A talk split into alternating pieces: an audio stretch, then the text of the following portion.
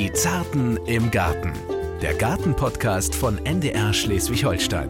Thomas, ich befinde mich gerade auf einem Laufsteg und ich glaube, ich lege da einen passablen Walk hin. Was machst du gerade? Ja, ich versuche das ähnlich hinzubekommen, allerdings auf einer nicht ganz so schönen Fläche, umgeben von wunderschönen hohen Pflanzen. Ich komme mir vor wie im Dschungel.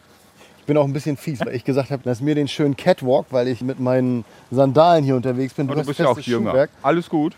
Wir begrüßen Sie erstmal ganz herzlich zu Die Zarten im Garten, Ihrem Gartenpodcast von NDR Schleswig-Holstein. Und der ist natürlich nie perfekt, wenn nicht die bessere Hälfte von mir dabei ist. Thomas Balster, unser Gartenexperte der Landwirtschaftskammer Schleswig-Holstein. Moin Thomas, nochmal offiziell. Moin Samir, sei gegrüßt. Hallo. Und da hat er schon erwähnt, Samir, mein Name ist Samir Schauki und wir bringen Ihnen ja immer Gartenthemen näher und wir widmen uns heute einem Thema. Ich beschreibe es mal ein bisschen. Also Thomas weiß es ja schon, weil der schon halb in der Pflanze hing. Ja. Aber ich werde es Ihnen kurz beschreiben dann können Sie kurz ein bisschen mitraten. Sie kam im 16. Jahrhundert aus Südamerika, war anfangs nur Zierpflanze und erst im 19. Jahrhundert wurde ein Register mit einer Sortenbeschreibung angefangen. Das EU-weite Register führt mittlerweile 4000 Sorten, aber nur wenige alte. Thomas, heute unser Thema. Das kann nur eine Pflanze sein, die Tomate. Und die steht heute im Vordergrund. Und zwar nicht irgendeine Tomate, sondern viele Tomaten. Ähm, Wir sind nämlich im Tomatenbetrieb von Jörn Meyer in der Blomischen Wildnis bei Glückstadt. im Kreis Steinburg. Genau, und das ist wohl, das kann man mit Fug und Recht wohl so sagen, einer derjenigen in Schleswig-Holstein, der so ein Alleinstellungsmerkmal hat. Keiner hat so viele oder kaum einer so viele Sorten wie er. Und da befinden sich traumhaft schöne Pflanzen in vielen verschiedenen Gewächshäusern. Und nicht nur Tomaten, sondern auch artverwandte Pflanzen. So, und wenn wir jetzt nochmal bei Pflanzen sind, muss ich jetzt nochmal kurz den Hut der Schande aufsetzen und den Blick in den Rückspiegel warten. Denn wir haben viele Zuschriften bekommen. Ich äh, bin ja immer zuständig für die Titelvergabe bei den Folgen und habe dann bei der letzten Folge es gewagt zu sagen, trotz Dorn ganz weit vorn die Rose. Und wir haben sehr viele Zuschriften bekommen, Rosen haben gar keine Dornen. Asche auf mein Haupt, ehrlich gesagt, ich wusste das nicht. Ja, aber es war ja auch ironisch gemeint, weil sich das Ganze ja reimen sollte. Und auch Gärtner sprechen umgangssprachlich nicht immer botanisch korrekt. Das sei hier mal einfach dazu gesagt. Und viele fragen sich ja, wo ist denn eigentlich der Unterschied?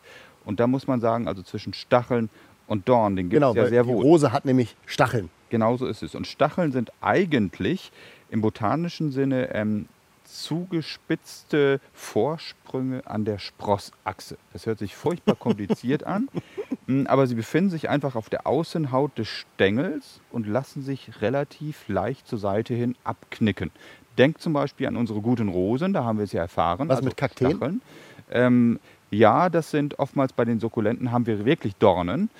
Ähm, und bei den Rosen, Brombeeren und Himbeeren haben wir eher Stacheln. Du hast gerade schon die Überleitung gemacht. Sukkulente, zum Beispiel aber auch Wolfsmilchgewächse, viele davon zumindest, besitzen Dornen. Und das sind umgewandelte Sprossachsen. Das ist so botanisch korrekt ähm, die Kurzdarstellung und der Unterschied zwischen Dornen und Stacheln. Also, bevor Sie jetzt Thomas Balzer unterstellen, er hat keine Unter äh, Ahnung, was der Unterschied zwischen Dornen und Stacheln ist. Ich bin in dem Fall der Unwissende. Ich nehme die ganze Schuld auf mich und deshalb bin ich auch heute umso glücklicher, dass wir heute weder mit Dornen noch mit Stacheln zu tun haben, denn heute geht es wirklich nur um Tomaten. Wir sind nach wie vor in diesem wunderschönen Tomatengewächshaus. Was? Thomas, schätz mal, wie lang ist das? Ähm, 125 Meter. Ob das wirklich richtig ist, kann uns Jörn Meyer erzählen. Moin Jörn, vielen Ja. Dank, dass wir heute Hallo, hier moin. bei dir sein dürfen. Ja, gerne. 100 Aufklärung? Meter genau. 100 Meter genau.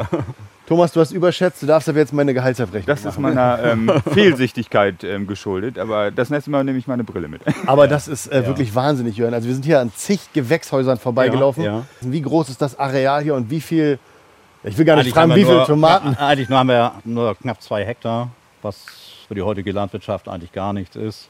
Und der Betrieb ist so nach und nach gewachsen. Ne? Gibt es seit dem Anfang der 50er. Mein Großvater hat hier angefangen, Mhm. mein Vater hat es übernommen und ich bin jetzt in dritter Generation.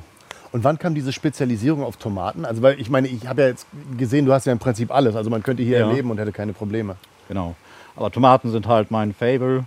Und äh, sogar mein Großvater hat damals schon gelbe Tomaten angepflanzt. Oh, in den 50ern schon? Ja, konnte aber nicht verkaufen. Wollte ich gerade sagen, haben die Leute doch gesagt, die sind Aber er mochte sie selber sehr gerne. Ah, Das hat sich mit den Jahren so entwickelt. Ne? Tomaten ist eigentlich meine Kultur. Ne? Kam, kam daher dann vielleicht die Faszination, dass du irgendwie mit Opa an der Hand durch die Gewächshäuser bist und die gelben Tomaten gesehen hast? Oder wie kam das bei dir, diese Faszination Tomate? Also ich wollte es eigentlich früher nie übernehmen. Ne? Das war nur das war nur jede Menge Arbeit. Damals war es halt so, nach der Schule ging es erstmal aufs Feld oder ins Gewächshaus Mhm. und Schularbeiten ging es dann später. Und im Grunde wollte ich es nie machen, aber im Endeffekt bin ich doch wieder hier gelandet. Ich wollte gerade sagen, du Und- bereust es wahrscheinlich nicht, wenn ich das Nee, sehe, dieses nee. Paradies. Ja. Und äh, Das ist halt Sommer, ne? Und zum Sommer gehört eine schöne Tomate. ja, definitiv. Und davon hast du ja nicht, äh, nicht zu wenig. Kann man das eingrenzen? Wie viel Kilogramm Tomaten produzierst du hier im Jahr? Das ist unterschiedlich, ne? Je nachdem, wenn ich mir große Sorten pflanze, sind natürlich die Erntemengen höher. Das kann man eigentlich nicht so sagen. ist der Tomatenmarkt da eigentlich Trends unterworfen? Weil gefühlt diese Cocktail- und Sherry-Tomaten sind auf meinem Radar erst so in den letzten 10, 15 Jahren aufgetaucht. Ja. Vorher gab es eigentlich ja immer nur die großen Fleischtomaten, Ja, ja, ein, oder? ja. Und äh, früher habe ich noch an Großhandel geliefert, als ich den Betrieb hier pachten durfte, Anfang der 2000er. Und da haben wir vier Tonnen Tomaten abgeliefert und ich hatte ein Minus von 300 noch was Euro, Wahnsinn. weil die Kartons und Fracht teurer waren als der Inhalt. Mhm. Da habe ich gedacht, das gibt's doch gar nicht. Wenn es da kein Geld für gibt, dann kann ich auch anbauen, was ich möchte. Ne? Mhm. Da habe ich halt mir Sorten gesucht, alte Sorten und äh, auch mit verschiedenen Züchtern mich ausgetauscht und ausprobiert. Und die schmecken mir sehr gut und anderen Leuten auch. Und so kam das dann, Ich- dass sich das immer mehr ausgeweitet hat. Ne? Ich wollte gerade sagen, sonst hätte man auch nicht so ein tolles Gewächshaus mit so viel verschiedenen Pflanzensorten. Ja, ja. Mir fällt noch eins ein, die Häuser werden immer kleiner. Viele Leute haben einfach ja auch nur eine Mietwohnung, einen Balkon oder eine Terrasse. Ja. Und ich denke auch so Buschtomaten, kleinere, haben ja auch auf jeden Fall Ja. an Bedeutung gewonnen. Ne? Ja. Einfach Naschobst, Naschgemüse Ja. hat schon an Bedeutung Ja. gewonnen. Oder nicht? Eigentlich ja, obwohl die ganz kleinen Buschtomaten, das sind eher so Ziertomaten. Ne? Okay. Da kommen dann vielleicht 20 kleine Cherrytomaten dran, wird 30 Zentimeter hoch. Dann kommen die Leute Und doch dann war's wieder hier das, ne? zum Einkaufen. Ist doch Ja. super. Wir haben ja jetzt gerade schon ganz viele Sachen durcheinander geworfen. Also ich habe schon gehört, Buschtomaten, Cocktailtomaten habe ich selber fallen lassen. Mhm. Ich habe ja so ein bisschen recherchiert im Netz und ich habe halt geguckt, was für Sorten gibt es. Ja. Ich habe halt gesehen, die unterscheiden sich in Wuchsform und Ja. da habe ich verschiedene Sorten gefunden. Du kannst gleich mal sagen, ob das stimmt. Mhm. Also ich habe einmal Stabtomaten gefunden, also das ist mit langem Haupttrieb, der aufgebunden werden muss. Ja. Äh, Busch- oder Balkontomaten, das sind die, die viele Leute, wie Thomas ja auch gerade gesagt hat, haben. Das sind diese kleinen, buschigen mit begrenztem Wachstum, Ja, die nicht so ja, hoch wachsen. ja. Fleischtomaten, das sind die, die ich schon erwähnt habe, die man dann vielleicht für einen Salat oder sowas nimmt. Ja. Äh, oder auch Kirsch- oder Cocktailtomaten, die wir gerade als Naschtomaten bezeichnen. Ja, Ist also diese Wuchs- Gliederung, Wuchsformen gibt es eigentlich nur zwei. Mhm. Einmal sind das die indeterminierten Sorten, das heißt, die haben ein unbegrenztes äh, Längenwachstum. Und einmal sind das die determinierten Sorten, die bleiben halt kurz, die werden halt zum Busch. okay, dann würde ich jetzt sagen, sind Das hier die indetermini- indeterminierten, weil hier sehe ich ja, das sind Tomatenpflanzen, die Ja. teilweise bis zu zwei Meter hoch sind. Ne? Genau. Und ich glaube, sorry, wenn ich unterbreche, da kann man auch gut sehen, wenn ich das mal beschreibe, die werden ja alle eintriebig gezogen ja, ne? genau. und dementsprechend Ja, ja, aufgeleitet. ja. Jede Pflanze will natürlich erstmal zum Busch werden. Mhm. Und das unterbinden wir halt durch das Ausgeizen. Also okay, wir haben jetzt schon mal gelernt, in de, Indeterminiert, in de, gibt es da kein leichteres Wort für? Busch- und Stabtomaten. Busch- und Stabtomaten, danke. Also wir sehen hier ganz, ganz viele Busch, äh, Stabtomaten. Da machen wir auch gleich weiter. Wir haben jetzt schon gelernt, es gibt zwei verschiedene Wuchsformen. Und was es noch für Vorteile bei alten Sorten gibt, da habe ich gelesen. Und auch bei neuen Sorten, weil da unterscheidet man ja auch nochmal zwischen Hybrid und Samenfest. Darüber schnacken wir jetzt gleich.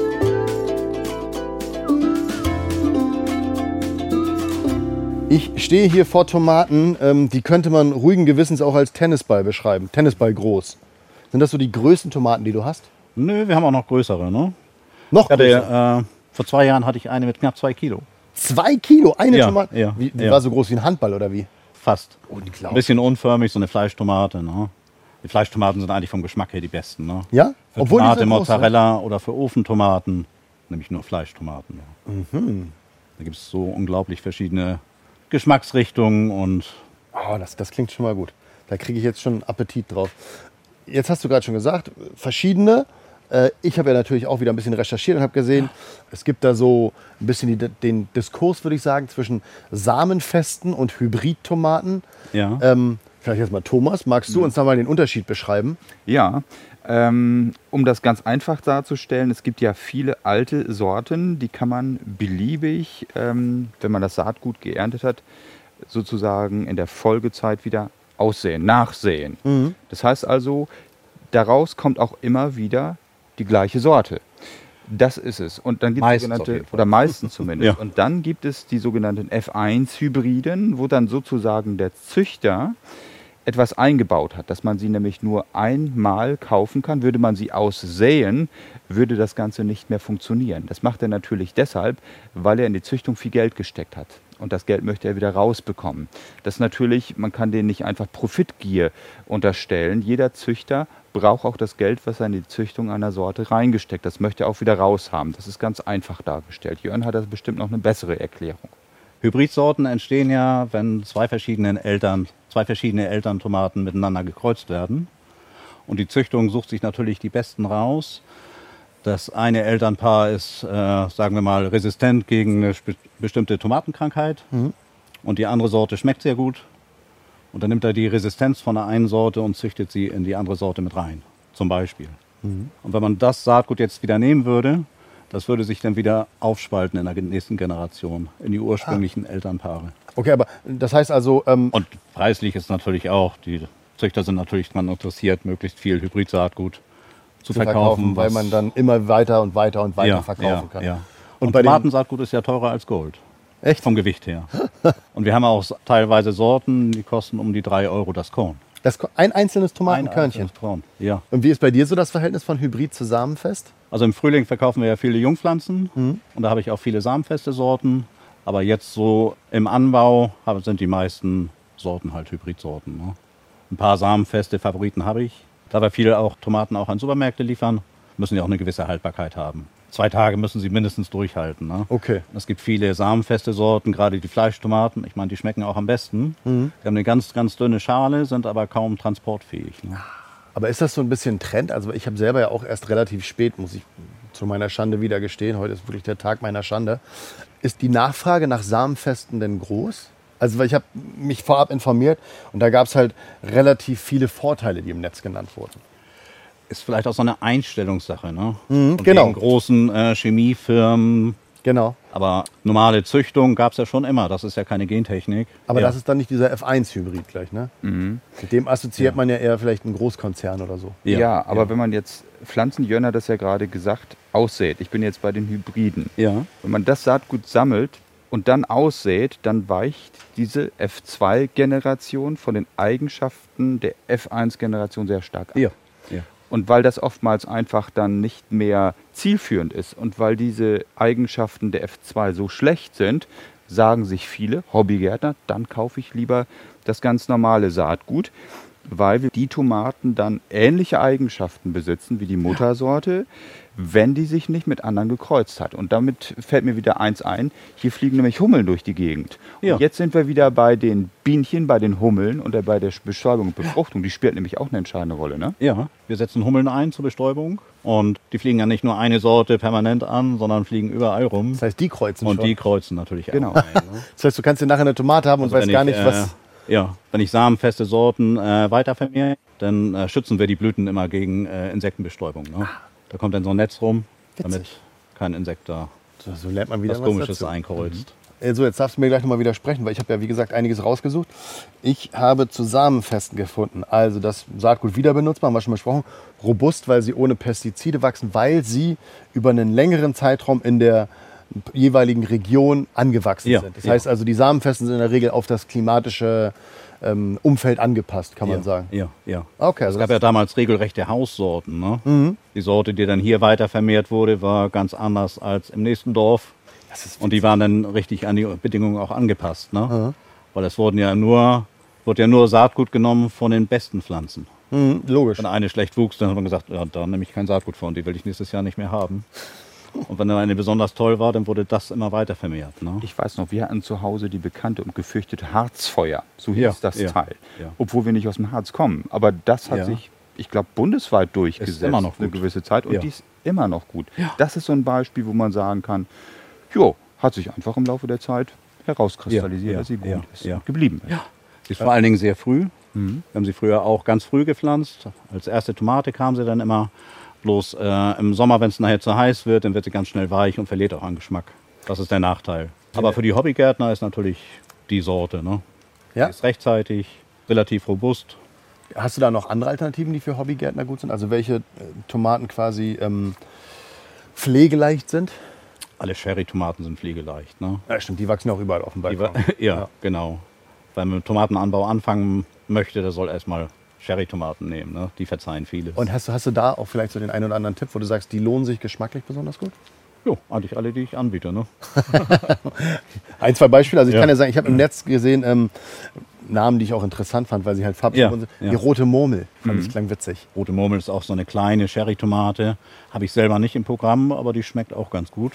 Black Sherry habe ich ja sonst. Die hast du, glaube ich, auch Ja. im Angebot. Wir hatten sie auch mal mehr angebaut, bloß sie wird nachher auch schnell weich. Ne? Ah, okay. Das ist, das ist natürlich immer die- diese Grätsche, die du machen musst Ja. aus Vermarktbarkeit und Geschmack. Ja, ja, und ja. die dann der Hobbygärtner zu Hause auf seinem Balkon, der dann vielleicht so 20 bis 50 Tomaten zieht, der wird die natürlich wegsnacken. Also ich wüsste, Ja, mein ja, Sohn, der würde ja. die essen, sobald die da sind.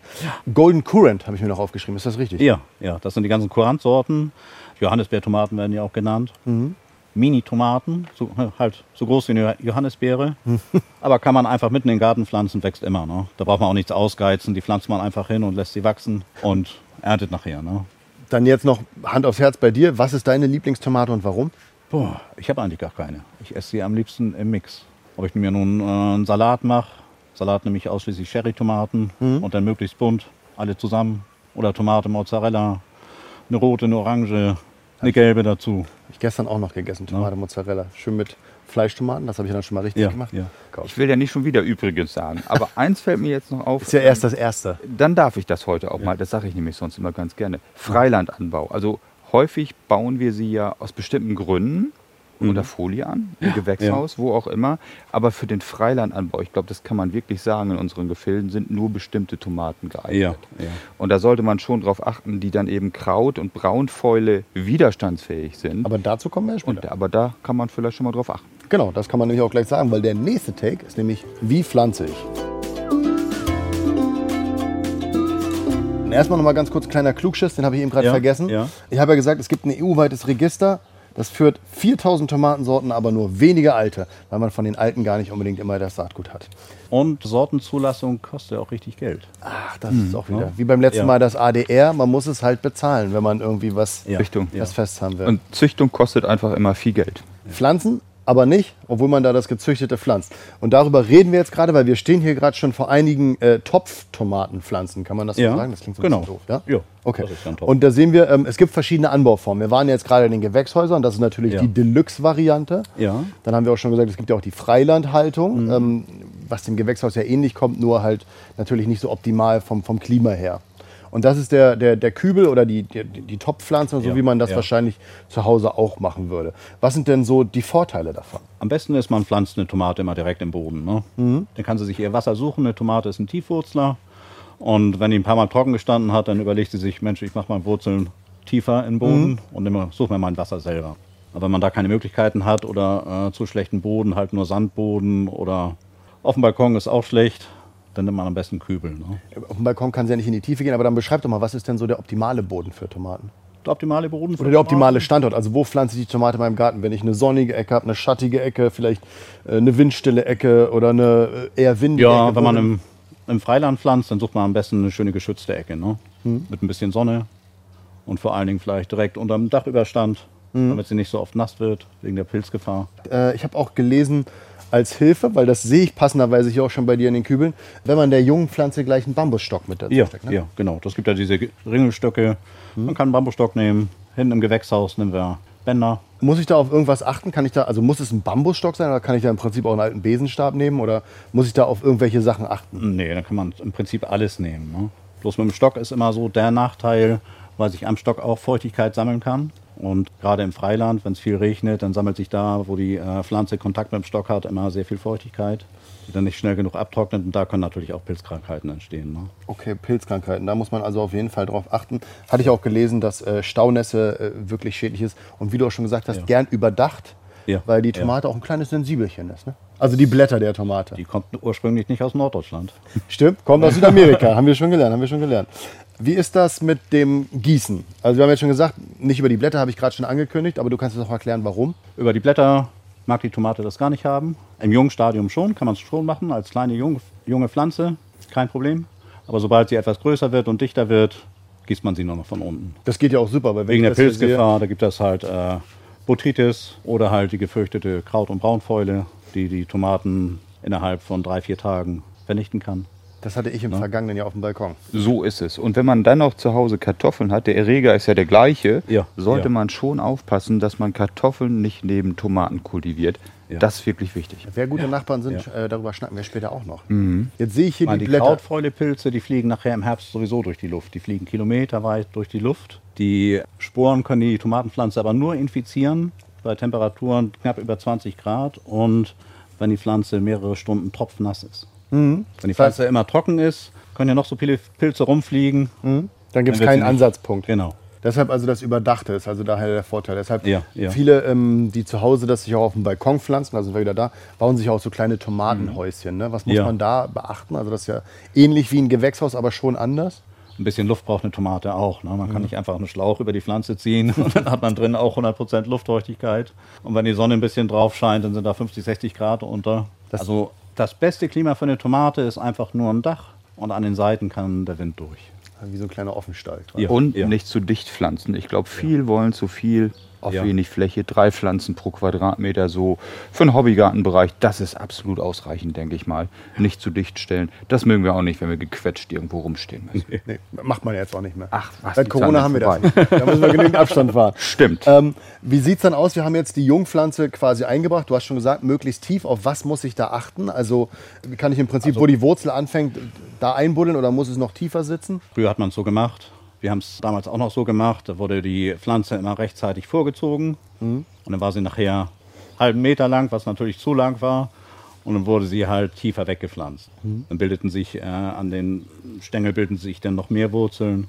Aber macht man heutzutage eigentlich nicht mehr. Ah, okay, weil das hatte ich nämlich auch noch gesehen, Ja. dass man so ruhig eine, eine Handbreit nochmal nach unten geht, aber das ist dann äh, gar nicht so wichtig. Muss man nicht. Wir haben sie jetzt im Boden, nicht so tief, wie wir gelernt haben. Was mache Ja. ich jetzt? Äh, düngen, gießen? Wie sind da so die Rhythmen? Wenn sie frisch gepflanzt ist, braucht sie erstmal viel Wasser. Gibt man ordentlich Wasser und dann lässt man sie erstmal zufrieden. Sowohl im Kübel als auch im normalen Boden. Die muss ja erstmal ein paar Wurzeln machen. Wenn, wenn sie jeden Tag einen Schluck kriegt, Dann geht sie nicht dann in die steht Tiefe. sie nachher im Wasser und denkt, ich habe ja alles, was ich brauche. Ne? das, wie mit dem Rasen. Also mit dem Gießen ist es in etwa immer das Gleiche. Nur Ja. mit der Ernährung ist es anders. Und ähm, ich denke, so eine Tomate braucht ja wirklich kaliumbetonten Dünger. Ja. Ich nehme zu Hause immer und die, ich denke, viele machen es auch, so einen kaliumbetonten Tomatendünger alle 14 Tage, so flüssig. Oder kann man auch machen, so einen schönen Depotdünger, ne? Der Ja, abhängig so von. Temperatur Ja. und Feuchtigkeit, also einen schönen Langzeitdünger, immer das so abgibt, was die Pflanze gerade Ja, braucht. ja, Ne? ja. Und wie macht ihr das hier? Wir machen jährliche Bodenuntersuchungen Mhm. und dann weiß ich, was im Boden ist und was fehlt, das dünge ich danach. Halt, ne? Okay. Tomatenpflanze braucht im jungen Stadium etwas mehr Kalium, damit halt sich Substanz aufbilden kann und die Blüte gefördert wird. Und mehr in der zweiten Kulturhälfte etwas mehr Stickstoff. Also für einen Hobbygärtner ist es eigentlich perfekt, wenn er einmal eine Grunddüngung macht mit einem kalibetonten Dünger und dann, wenn man jetzt im Topf pflanzt, noch ein bisschen Hornspäne mit untermischt. Das ist dann die langsam fließende Stickstoffquelle und damit ist es eigentlich schon getan. Ne? Im Netz hatte ich noch gelesen, äh, also wichtig halt Tomatendünger oder organischer Dünger. Und da wurde mir als Beispiel sogar gegeben äh, Pferdemist oder selbst hergestellte Brennnessel oder Beinwelljauche. Ja, gibt's Das alles. ist aber dann ne? die ganz Naturschiene, oder? Ja, Pferdemist ist natürlich auch super. Ne? Ja. Aber das, das Ja, nutzt du aber muss halt oder? gut abgelagert sein. Ne? Ich habe da immer meinen mein Kürbis drauf gepflanzt. Hier auch. Auf dem Pferdemist. Auf dem Pferdemist. Und ja. es ist ja auch nur eine einjährige Kultur. Die braucht ja auch erstmal, bis sie die ähm, Nährstoffe erschließen kann. Ja, Und bevor ja. es soweit ist, ist die Kultur schon beendet. Also bringt dann manchmal auch ich nichts. habe einen Holländer als Pflanzenkunde. Okay. Der sagt, äh, bei mir kriegt jede Tomatenpflanze zwei Heringe. Ehrlich. Und wie ist das Pflanz- Aroma? Das Pflanzloch wird ein bisschen tiefer Ja. ausgehoben. Dann kommt der Hering rein, zwei Stück frische, kommt ein bisschen Erde drauf und darauf wird die Tomate gepflanzt. Tomatensprotte. Und wenn die Tomate ein bisschen mehr durchgewurzelt ist, dann hat der Hering sich schon so zersetzt, dass er seine Nährstoffe freigibt und dann kriegt die Pflanze nochmal einen richtigen Schub. das ist aber ein richtiger Und Geheimnis. so hat jeder sein Rezept. Ne? Der eine nimmt dann Kudung-Pellets, der nächste nimmt Brennnesseljauche. Was wir dieses Jahr überhaupt aber auch mal ausprobieren wollen. Ich habe nämlich Brennnesseln gepflanzt. Okay. Hier wachsen sonst kaum noch Brennnesseln. Und da hatte ich mir ein bisschen Brennnesselsaatgut bestellt. Und dann haben wir hinten auf dem Land eine Reihe gepflanzt. Bin ich mal gespannt. Und jedes Mal, wenn ich neue Mitarbeiter kriege und sage, Mensch, hack mal hier ein bisschen Unkraut, wollen die die gleich umhacken? Ich so, nee, nee, die sind die haben wir teuer. gepflanzt. Ne? Ja, das ist ja Aber das soll auch sehr, sehr gut sein mit äh, Brennnesseljauche. Ne? Spannend. Und das Aroma nachher ist wahrscheinlich, man interpretiert ja auch immer was rein. Ne? Ja, Wenn es jetzt ja. noch so eine Fischkopftomate gäbe mit so einem holländischen Lakritzaroma, das wäre natürlich die Spitzentomate schlechthin.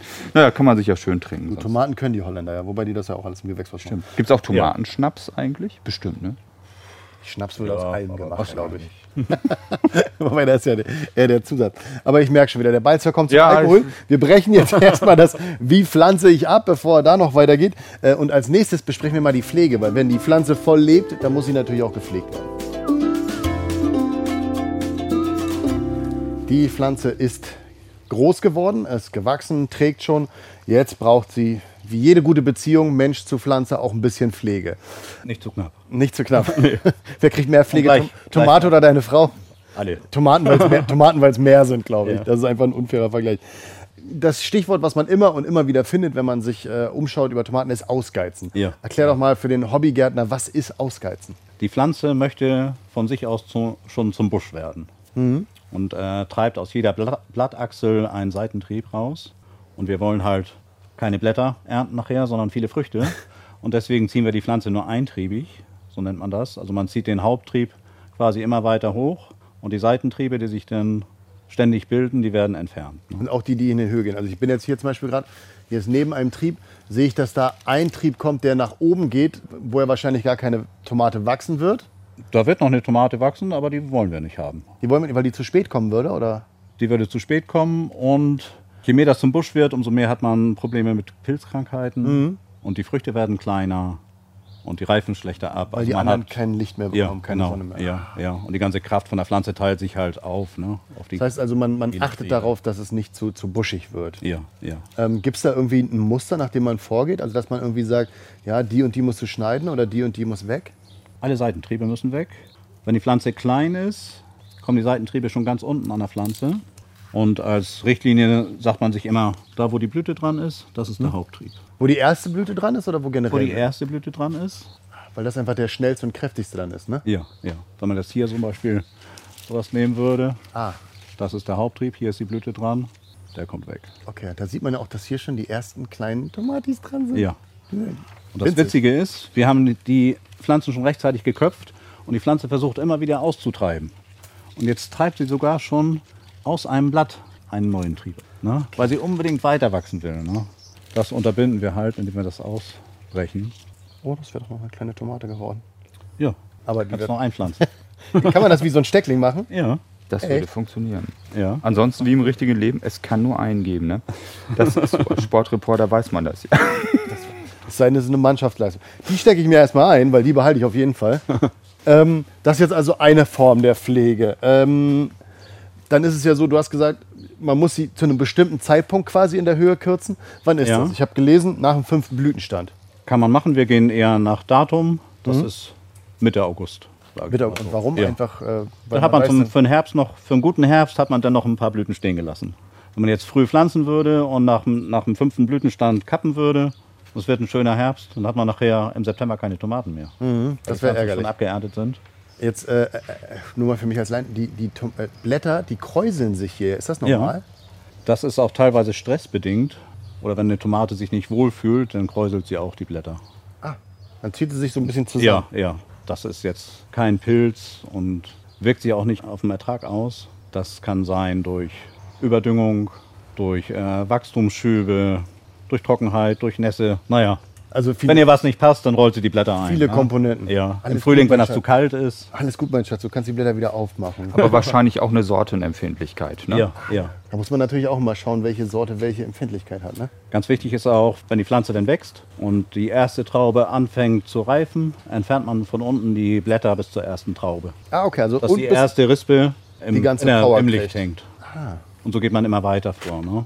Wenn die zweite anfängt zu reifen, nimmt man die Blätter weg bis zur zweiten Traube.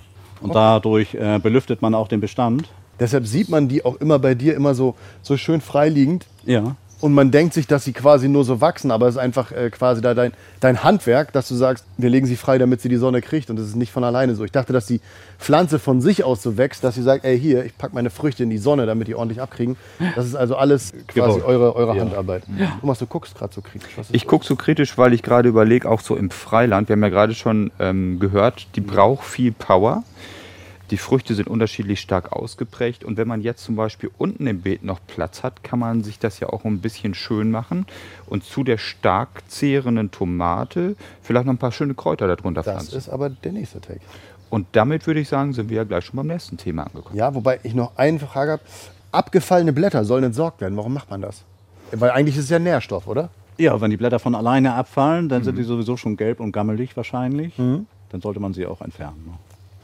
Damit sie halt nicht, wenn da irgendwie eine Pilzkrankheit ist, die anderen Pflanzen infizieren. Das ist so wie mit deinen Socken. Jetzt hast du keine. Hättest du Fußpilz, wird man vielleicht die Socken vorher auch mal waschen. Ja, kompostieren nicht unbedingt. Also Ansteckung, Prophylaxe ist das Wichtigste. Möchtest du nicht mehr in Schuh Nee, lass mal. Aber die riechen gut, alles in Ich habe aber, glaube ich, auch keinen Fußbild. Nein, bestimmt. Ähm, dann jetzt die letzte Frage bei der Pflege noch. Woran erkenne ich denn überhaupt eine reife Tomate? Also farblich würde ich ja sagen, alles was rot ist, kann ich essen. Aber es gibt ja sicherlich Ja. noch eine gewisse Ausreifung. Woran erkennt man das? Ja, die muss richtig schön reif sein. Ne? Also es ist nicht so Also man kann sie jetzt auch natürlich jetzt ernten. Die ist schon ein bisschen überreif eigentlich. die ist die ist auch hart noch, unbefruchtet. ne? Die ist unbefruchtet. Die ist jetzt äh, kein Insekt rangeflogen und durch den Wind. Tomaten werden ja äh, entweder durch Wind oder Insekten Mhm. befruchtet. Und das ist wahrscheinlich ja, der Hitze geschuldet. Ab 30 Grad findet auch keine Befruchtung mehr statt. Und dann bleiben die halt klein. Und hart. Die haben kein, kein Saatgut drin. Ne? Und die schmeckt dann auch nicht, oder? Also ich mache sie nicht gerne. Okay, dann testen wir die gar nicht. Damit haben wir dann wirklich für die Pflege schon alles besprochen. Und dann kommen wir jetzt zu folgendem Punkt, nämlich, wer ist ein guter Nachbar? Jeder will ja eine gute Nachbarschaft haben. Und was da so zur Tomate passt, das beschnappen wir gleich. Wir alle sehen uns nach guten Nachbarn, denn keiner will Stress zu Hause haben. Und deshalb ist auch die Tomate so, dass sie den passenden Nachbarn haben will. Und ich habe aber gelesen, die Tomate ist ein sehr, sehr guter Nachbar für ganz viel Gemüse. Kann man machen. Hat man früher auch gemacht. Im Freiland würde ich das machen. Ne? Aber nicht so dicht auf dicht pflanzen. Auch der Tomate ein bisschen Raum lassen. Das Wichtigste ist halt, dass im Freiland, dass die Tomate immer wieder schnell abtrocknen kann und immer, immer ein bisschen luftig steht. Ne? Aber ich hatte jetzt zum Beispiel gelesen, dass äh, zum Beispiel, was ja gut dann wieder zum Essen passt, Basilikum und Tomaten gute Nachbarn sind. Und das nicht nur auf dem Teller, sondern auch schon im ja, Beet. Ja. Perfekt. Schade, dass Mozzarella noch nicht im Beet wäre. das wäre auch eine schöne Sache, wo man das gut ergänzen könnte. Aber es ist ja toll, wenn sozusagen bei der stark zehrenden Tomate was abfällt, was Kräuter zum Beispiel, was Basilikum gerne ma- mag, mögen. Und dann hat man ja auch gleichzeitig auch noch einen Zierwert mit eingebracht. Ja, das ist, ja. glaube ich, beim Hobbygärtner einfach anders als beim Profigärtner, wo es auch noch toll aussieht. Ja. Wie ist das bei euch? Du hast ja gesagt, früher hat man das gemacht, ihr macht das gar nicht? Wir machen es gar nicht mehr. Nee. Nee? Kein Platz. Ne? Ja. Tomate muss Luft haben. Stimmt. Früher hat man äh, Tomaten gepflanzt im Frühjahr und die Pflanze ist ja noch klein und die Wege sind breit dazwischen und da wurden dazwischen immer noch Radieschen ausgesät. Ne?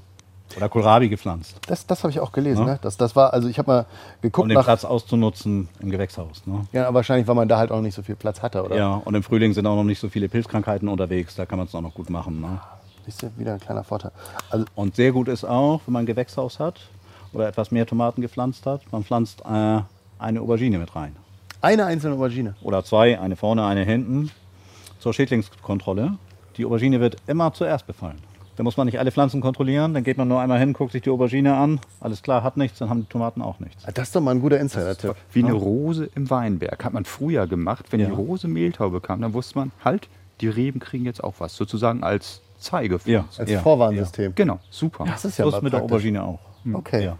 Das heißt, im Idealfall kriegt man ein ganzes Gewächshaus voller Rosen, äh, voller, voller Tomaten und zwei Auberginen. Ja, oder mehr. Wenn die krank sind, kann man sie ja immer noch verschenken, dann ist das auch nicht so. Das machst du wieder. Ja. Äh, um kurz die guten Nachbarn abzuschließen, ich habe gelesen, Radieschen, hast du gerade schon gesagt, Ja. Möhren, Spinat, Kapuzinerkresse, Sellerie, Kohl, das sind alles Sachen, die Hand in Hand mit der Tomate gehen. Ja, viele pflanzen auch Zwiebeln und Knoblauch mit dem Gedanken, Mensch, da mögen das die Schädlinge nicht so gerne, dass hier nach Knoblauch riecht. Auch die Ausdünstung. Sind ja keine Vampire. Nee, aber ich glaube, das spricht sich nicht immer zu allen Schädlingen Nee. gleichermaßen durch. Da habe ich aber auch was Interessantes gelesen, nämlich dass Tomatengeruch, äh, sagt man, könnte Schädlinge vertreiben. Ja, Mücken vertreibt es. Ne? Echt? Ja, die mögen es nicht so gerne riechen, obwohl im Gewächshaus fliegen auch Mücken rum. Ich werde ja immer von Mücken gestochen. Dann mache ich mir jetzt zwei Tomatenpflanzen ins Schlafzimmer. Ideal.